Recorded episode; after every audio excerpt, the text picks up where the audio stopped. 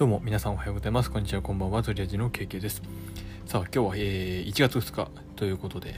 108本目の配信をしようかなと思っていたんですがちょっと内容を変えて、えー、今日は1月2日ということなのでまあこの日はですね正月恒例の東京箱根間大、えー、往復大学駅伝競争いわゆる箱根駅伝が往路がある日です。なので今日はですねこの箱根駅伝の往路展望というテーマでお話をしていきたいなと思います。えー、なんで今日箱根駅伝に関するお話をしようかっていう思ったところなんですけど、もともと僕もですね、この箱根駅伝に出場する大学の駅伝部に所属をして、えー、要はまあこの箱根を目指して、えー、練習をしていたんですね。まあその縁もあって、え毎年その楽しく大学の状況を見たりしているんですけど、まあ、せっかくなんで、あのー、お正月なんでねこういったお話もしてみたらのも面白いかなと思って、えー、今日はお話ししてみたいなと思います。で、ま、やっぱり駅伝って言ってもあまり見たことない方とかも結構いらっしゃったり、まあ、正直興味ないっていう方もたくさん多いと思うので、ね、もう本当に初心者目線でお話をしていきたいなとまあですね、えー、この箱根駅伝なんですけど、まあ、往路展望ということで、まあ、この、要は箱根駅伝はですね、1月2日の往路、往復の往ですね、と、えー、1月3日の復路の2日間で勝負を決する大学20校プラス、えー、学生関東学生連合選抜っていう、まあ、要はあの箱根駅伝に出れなかった大学から、えー、えりすぐりの10名をですね選抜して走るっていうチームの合計21チームで、勝負を競うわけなんですけどまあ毎年多分皆さんもなんとなくニュースとかで聞いたことあるかと思うんですけど青山学院大学っていうところが、まあ、例年ここ56年ですねすごく力をつけてきてもう毎年のように優勝を飾る、え、強豪校に成長しています。でまあそんな中なんですけどもう今年はですねここ近年はですねもう駅伝戦国時代と呼ばれる状況になってきていてもう青山学院といえどちょっと一つのミスをしたらもう足元を救われる。っていうような状況。つまり他の大学もですねどんどん力をつけてきてる状況なんですよ。で正直この第97回今年の箱根駅伝本当に面白いと思います。でここ何が面白いのかなっていうのも含めて、えー、どこが上位入ってくるか食い込んでくるかっていうのをですねお話ししていきたいなと思います。まずはですね、えーと、一番の要因としてはですね各大学の、えー、平均タイムいわゆる学生個人の力がすごく上がってきてます。個々の力がすごく高まってきてるんですね。まあこれの一つの要因としては、えー、ここ最近ブームになっている厚底ナイキの厚底シューズここがすごくこの成長にですね一役買っているんじゃないかなというところは感じています、まあ、この厚底シューズによって、まあ、ケニアの選手がですねフルマラソンで2時間を切るっていう初めての偉業を達成したりとかもうそういったぐらいにもう今この厚底シューズっていうのがすごくタイムを縮めるアイテムの一つになってですね。まあ一時あのオリンピックの水競泳で水泳競技であったあのレーザーレーサーみたいな感じをイメージしてもらえたらいいかなと思います、まあ、まだそんなにあの規制とかはされてないんですけど実際その厚底シューズはあの陸上競技いわゆるあの 400m のトラックをですねぐるぐる回る競技ではもうあの公認の記録としては認められませんよっていう感じに、まあ、ちょっとずつ規制はかかってるんですけどこの箱根駅伝、まあ、いわゆるロードレースではロードレースではあの規制はかけられていないので今年も走ったら普通に、えー、公認の記録として残りますよっていう形になっています。で、えー、まあ本題に入っていきましょう。で今年の箱根駅でですね、まあえー、10校シード権を取った10校去年のですね96回の、えー、箱根駅伝で上位10校に入った学校は、まあ、必然的に自動的にシード権を獲得してで残りの10校はですね、えー、昨年の10月に行われた立川市で東京の立川市で行われた予選会を経て、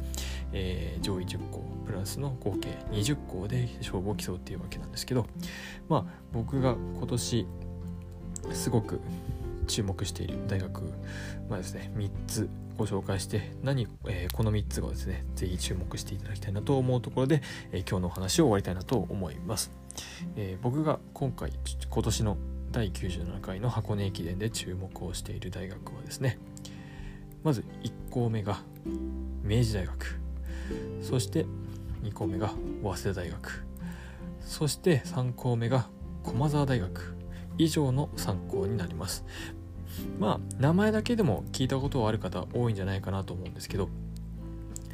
あれそういえば青学書いてないじゃんっていうところも多分突っかかるかと思うんですけど是非聞いていただけると嬉しいなと思います。なんでこの3つを挙げたかっていうとですね圧倒的に、えー、各チームの総合力がもう他の大学の中でも群を抜いているっていうところがすごく大きな要因であります。でちなみに言うとこの明治大学早稲田大学駒澤大学っていうのは去年の箱根駅伝で順位で言うと6番7番8番の順位なんですね、まあ、要するにその先にもう5校いるわけなんですけどね。青山学院とかあとは最近強い東海大学とかそういったところがですねいる中でなんで明治早稲田駒澤っていうところを押したかって言いますとまあその先ほどお話しした通り、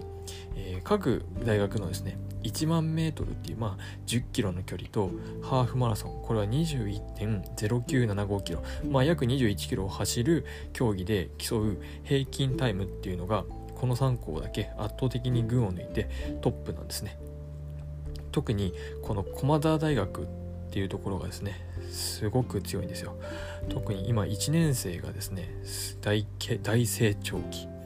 ということでもうすでに今年の1年生がですね珍しいですよ、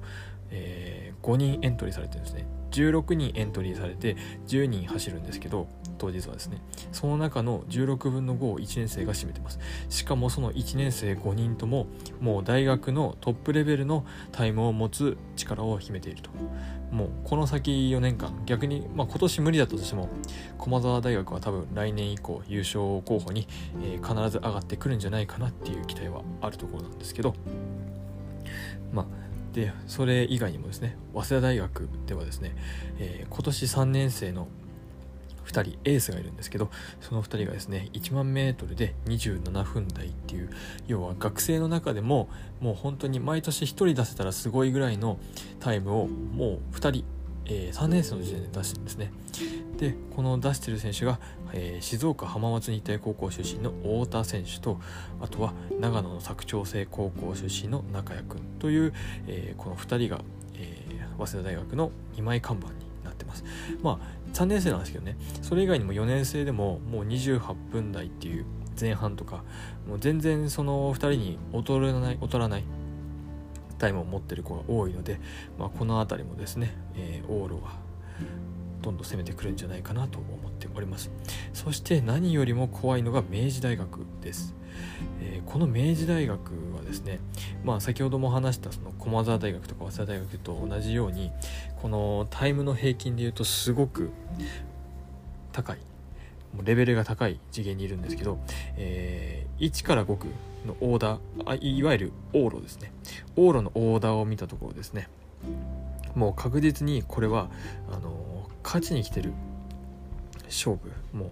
区間配置だなっていうのを感じています。で、えー、特にですね 1, 1区1区っていうのはもう朝の8時にはもうスタートする。もうめちゃめちゃ箱根駅伝の朝早いんですけど、まあ、この1区を担うのがもう1年生のえー、小玉くんっていう、まあ、入ったばっかりの子なんですけどもうすでに1万メートルではもう明治大学の中ではもうトップ。上から3番手ぐらいですかね。もうそれぐらいのタイムを持ってる子なので、えー、まあまだちょっと長い距離がどうなのかっていう不安はありますけどこの子が長い距離走れたらもう明治大学の流れが一気に来るんじゃないかなと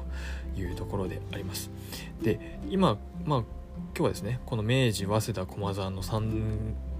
大学を挙げさせていただいたんですが、えーと正直言うとこの3大学から下の大学まあ去年優勝した青山学院とか東海大学2位の東海大学3位国学院4位帝京といった去年まで1から5番に入っている大学プラスですね、えー、予選会から勝ち上がってきた順天堂大学中央大学城西大学っていったあたりが全然もう1区から流れに乗ればもう往路は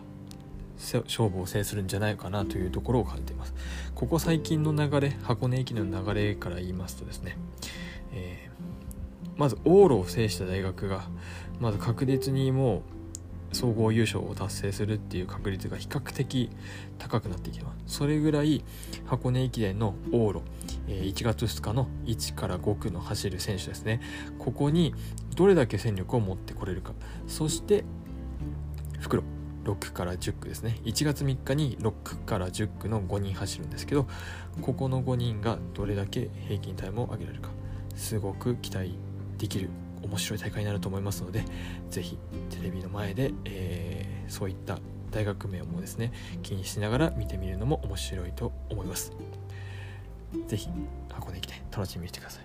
今年の箱根駅伝断言しますけど視聴率は過去最高になります。これは断言できます。